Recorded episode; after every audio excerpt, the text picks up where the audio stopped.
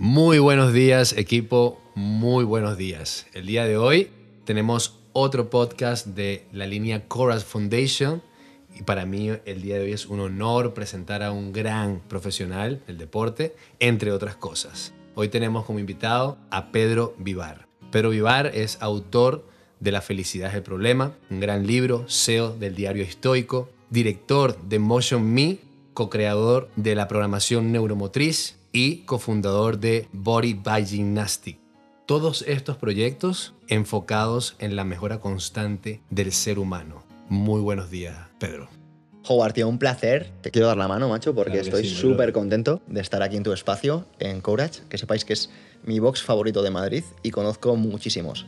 Así que nada, os quiero felicitar por el trabajo que estáis haciendo tanto dentro como fuera, porque creo que tener una filosofía más allá de un método de entrenamiento es algo que muy pocas personas consiguen en su trabajo. Es totalmente cierto y de verdad muchísimas gracias por tenernos tan presentes a nosotros como centro deportivo también. Pedro, hoy queremos hablar de cómo podemos ayudar a desarrollar esos pensamientos que impulsen nuestro objetivo de vida. Y quería comenzar este podcast preguntándote, ¿estamos los seres humanos codificados para crear pensamientos contrarios a lo que queremos lograr? Mira, me encanta esta pregunta porque hablas de un tema que son los pensamientos. Los pensamientos debemos entender que parten de una idea que es el inconsciente colectivo. Algo que a unas personas les puede sonar algo raro es que todo el mundo constantemente está teniendo pensamientos. Tenemos más de 30.000 pensamientos diarios. Entonces eso, al final del año, imagínate la cantidad de millones de pensamientos que podemos tener. ¿Qué sucede? Que nuestros pensamientos no son singulares, ya los ha tenido otra persona a lo largo de la historia. No siempre van a ser pensamientos positivos, no siempre van a ser pensamientos negativos, a veces serán neutros, y lo que debemos tener en cuenta es que no son nuestros, pertenecen al inconsciente colectivo. Los estoicos, es una filosofía que sé que muchas personas de aquí de Cora seguís, decían que debemos separarnos de nuestros propios pensamientos y ellos utilizaban un término llamado dianoia. La dianoia es la capacidad que tenemos de separarnos de nuestros propios pensamientos, que cada vez que imagínate sientas que no eres válido, que no te salen las cosas o incluso que eres el mejor, digas, todo esto es mi mente, yo no soy estas cosas. Y que tú mismo tengas la capacidad de separarte de ello para que entiendas que ni los buenos son tan buenos, ni los malos son tan malos que lo que nos realmente nos diferencia no es lo que pensamos, que todo el mundo pensó en su momento crear una red social, crear barcos que atravesaran el océano, volar, pero realmente ¿qué nos diferencia? Los que lo llevan a la práctica, los que actúan. Es cierto y creo que, tiene una gran importancia el tema de los pensamientos porque muchas veces nos dejamos influenciar mucho por nuestro pensamiento sin darnos cuenta que a lo mejor no es lo correcto. Es decir, que a lo mejor el pensamiento que estamos teniendo no es correcto para lo que queremos buscar. O sea, va en una dirección contraria.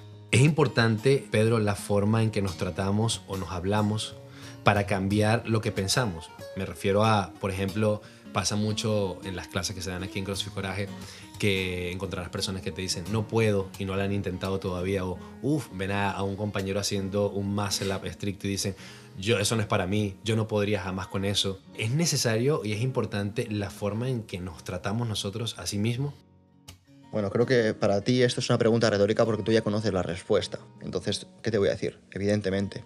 Y es más, quiero poner un ejemplo, y es que nosotros, a nivel cognitivo, tenemos detrás del lóbulo frontal izquierdo, detrás del ojo izquierdo, dos partes en el cerebro. Está el área de Broca y el área de Wernicke. Nuestro cerebro lo que hace sencillamente es decodificar el lenguaje. Por tanto, vamos a poner un ejemplo para que las personas que estén escuchando esto tengan la capacidad de imaginárselo en su casa. Si yo digo zumo de naranja, en su cabeza va a aparecer zumo de naranja. Si yo digo, por ejemplo, anillas, las personas se imaginarán unas anillas. Debemos entender, una idea que tenemos es que creemos que la magia únicamente está en Harry Potter, en El Señor de los Anillos y en Juego de Tronos. Creemos que la magia únicamente es Avada Kedavra, Expelliarmus, Oculus Poculus, Ábrete Sésamo. Y es una equivocación, eso es un primado negativo. ¿Qué significa un primado negativo? Primado negativo son ideas que se imprimen en el inconsciente creyendo que no son reales. Entonces, ¿qué significa esto? Volviendo un poquito a este tema, al tema de la comunicación, del lenguaje. Pues que entendamos de una vez por todas que el lenguaje es magia, que las palabras es magia, que lo que hablamos es magia, tiene poder, no debemos dar el poder a la ligera, porque generamos esa realidad. Igual que si alguien dice zumo de naranja o dice eres un capullo, o dice creo en ti, todo va a tener una imagen distinta a tu cabeza. Por tanto, cada vez que nos enfrentemos a una circunstancia en la que hemos dicho antes, nuestros pensamientos aparezcan, seamos capaces de disociarlo y decir, hey, y si en lugar de decir no puedo, digo sencillamente, es una habilidad que cuando lo consiga me voy a sentir orgulloso del trabajo realizado. ¿Por qué? Porque es lo mismo, pero ya estás eliminando la magia negra en tu vocabulario.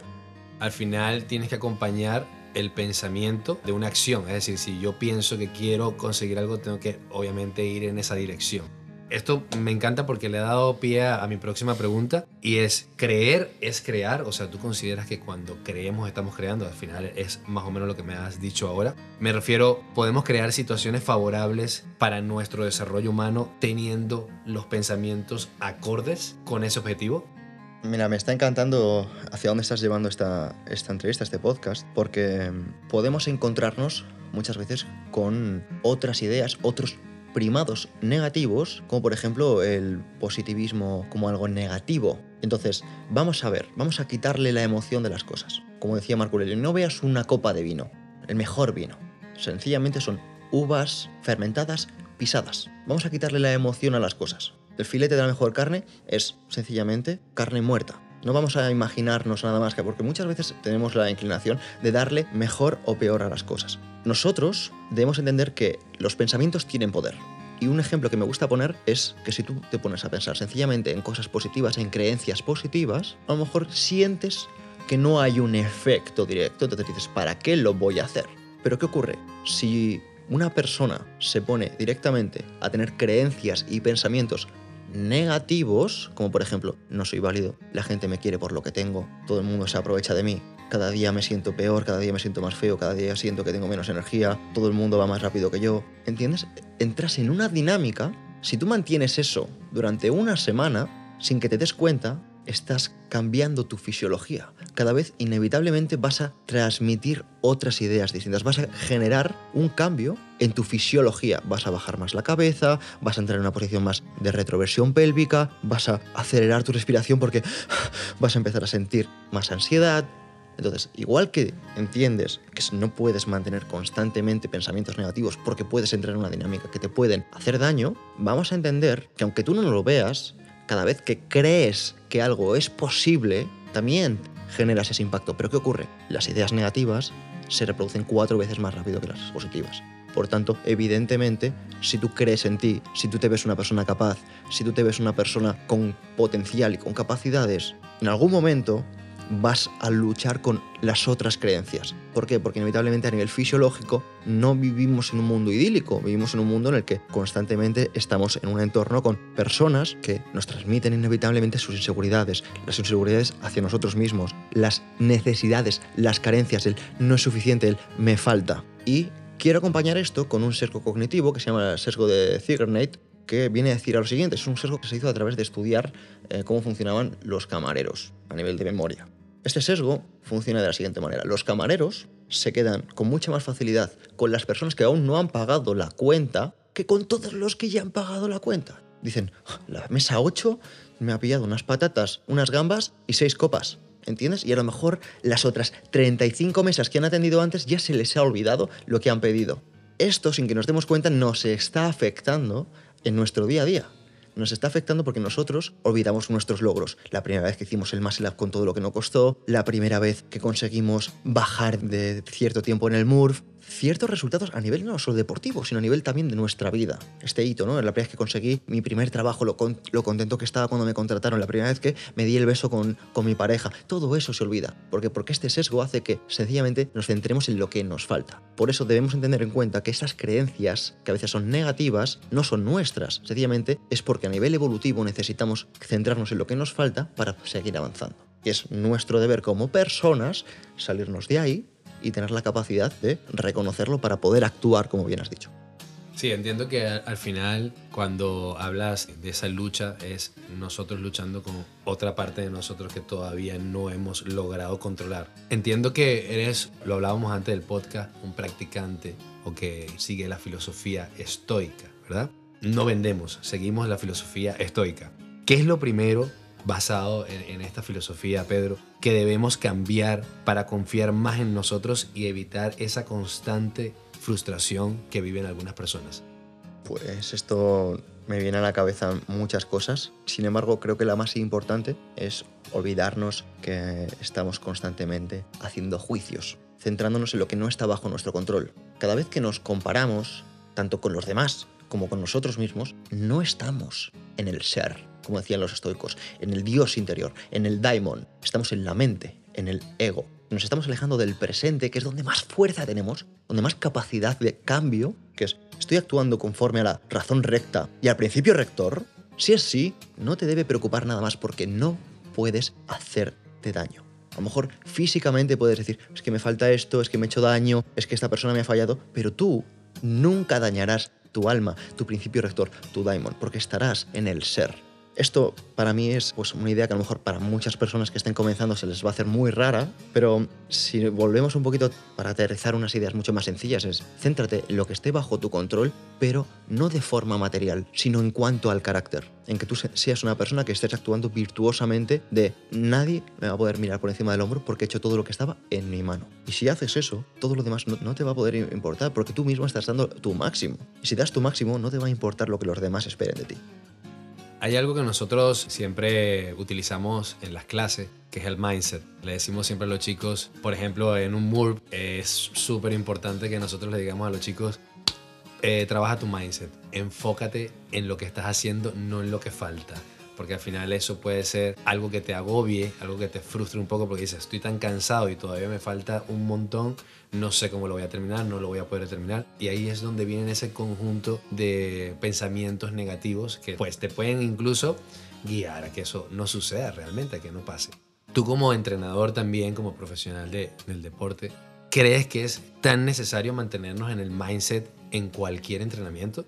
Bueno, creo que cualquier persona que se dedique al ámbito deportivo, tanto si es de salud como si es de rendimiento, estará de acuerdo contigo. O sea, estará 100% de acuerdo. Y tengo la oportunidad de trabajar con personas que trabajan con alto rendimiento y me comentan que muchas veces, por ejemplo, en, en el CrossFit, sucede que hay atletas muy buenos a nivel de capacidades en los que les falla precisamente lo que comentas, el mindset, porque están a lo mejor en un WOD de escalera descendente, escalera ascendente y luego descendente, y en lugar de estar centrándose en cada repe, en su respiración, en hacer cada repe lo mejor posible, están pensando en las repes que les falta. Recuerda, el sesgo de, de Zigarnate. No es que lleves 55 repes, es que te faltan 40, ¿entiendes? No es que vas a por la 56, es que te faltan 39. Entonces, debemos reconocernos a nosotros mismos una vez más con esta dianoia y decir, wow, estoy pensando. Esto, cuando estás pensando, estás en el futuro. Por tanto, te estás privando de fuerza en el presente. Si tú esa fuerza que es tan necesaria la aplicas al presente para centrarte en respirar correctamente, que muchos atletas olvidan, por ejemplo, que no se trata tanto de las inhalaciones para coger oxígeno, sino de ser consciente de sus exhalaciones, que sean exhalaciones más controladas, porque donde generamos más dificultades es en la exhalación. Si no veríamos a los deportistas de primer nivel, de baloncesto, de distintas disciplinas, que entre series, entre descansos, usan bombonas de oxígeno. Pero ¿cuál es el problema? El problema, y lo que se ha demostrado cada vez más eh, gracias a la evidencia, y desde aquí recomiendo que se lean a, autores como James Nestor o Patrick McKeown, que son expertos en, justo en estas temáticas, la gestión del dióxido de carbono, porque nos centramos mucho en el oxígeno, que es lo que inhalamos, pero nos centramos muy poco en la gestión que tenemos cuando tenemos mucho más dióxido de carbono. Eso lo hacemos a través de la exhalación. Entonces, una recomendación que podemos dar a atletas de primer nivel como personas que están empezando es que empiecen a ser mucho más conscientes, no de sus inhalaciones de, sino de porque eso les va a ayudar a mantenerse mucho más tiempo en el sistema nervioso parasimpático, que nos va a hacer estar mucho más tranquilos, dominar mucho más la situación y la gestión del momento presente. Una de las cosas que también solemos comentar mucho, si tu respiración está descontrolada, muy probablemente es porque ya tú estás colapsando.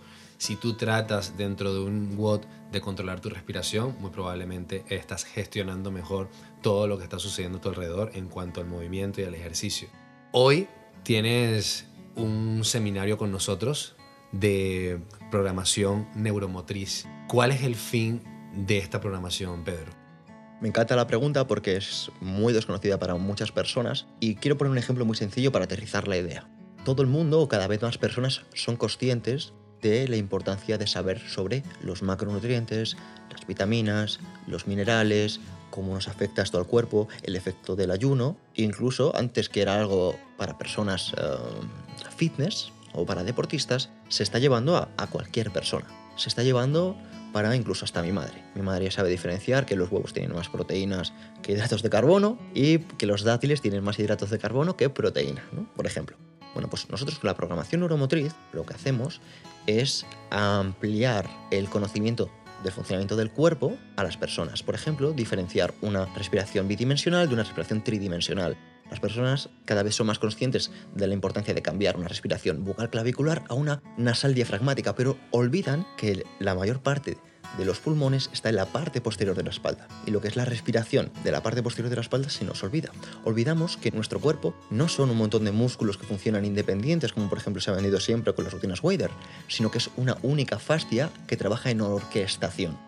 Entonces nosotros lo que tratamos es de llevar esa conciencia, de explicar a las personas la diferencia que hay entre una protracción y una retracción, la importancia de una cadena posterior dominante y cómo diferenciar una anteversión de cadera de una retroversión de cadera y cómo aplicar cada una de ellas, entender que cuando se trabajan muchas veces movimientos antirrotación y antiflexión, como puede ser una plancha, un press un peso muerto, una dominada y muchos gestos que se suelen trabajar por ejemplo en CrossFit, olvidamos que hay otras, eh, otros gestos que son inclinaciones laterales, que son rotaciones externas, rotaciones internas, que si no se usan se pierden. Y es lo que al final genera problemas, por ejemplo, de personas que empiezan a abandonar el deporte porque tienen que sea un dolor de codo, que sea un dolor de hombro, que sea un dolor de rodilla. Lo que olvidamos muchas veces es que estos dolores no vienen por el hombro, por el codo o por la rodilla, sencillamente de la misma manera que si tú te tiras de la parte baja de la camiseta, vas a notar que la parte de arriba está mucho más tensa.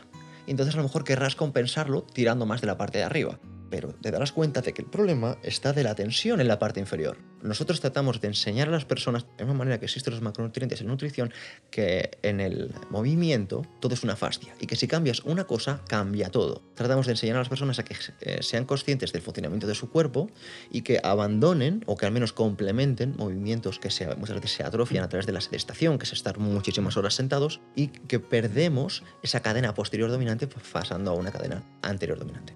¡Wow! Súper interesante este seminario que vas a ver el día de hoy. Esperamos que todas las personas que van a asistir puedan aprovecharlo al máximo porque creo que es algo fundamental conocer todo este tipo de movimientos y cómo funcionan gran parte de nuestro cuerpo. Pedro, muchísimas gracias por habernos acompañado en este podcast, de verdad te lo agradezco de corazón. Espero que el seminario vaya súper bien, ahí estaré yo también, lo voy a disfrutar muchísimo. ¿Algo que le quieras decir a la familia y la comunidad Courage? Pues mira, sí, se lo quiero decir quiero dar las gracias a, toda la comunidad de Courage, a, Alex, a Fran, a ti, Howard. De verdad que estoy súper, súper agradecido. Creo que sois una comunidad como la que no he visto nunca antes y solo os pido que, que no os falte nunca la motivación porque sois excelentes. Muchísimas gracias, Pedro. Un placer, de verdad.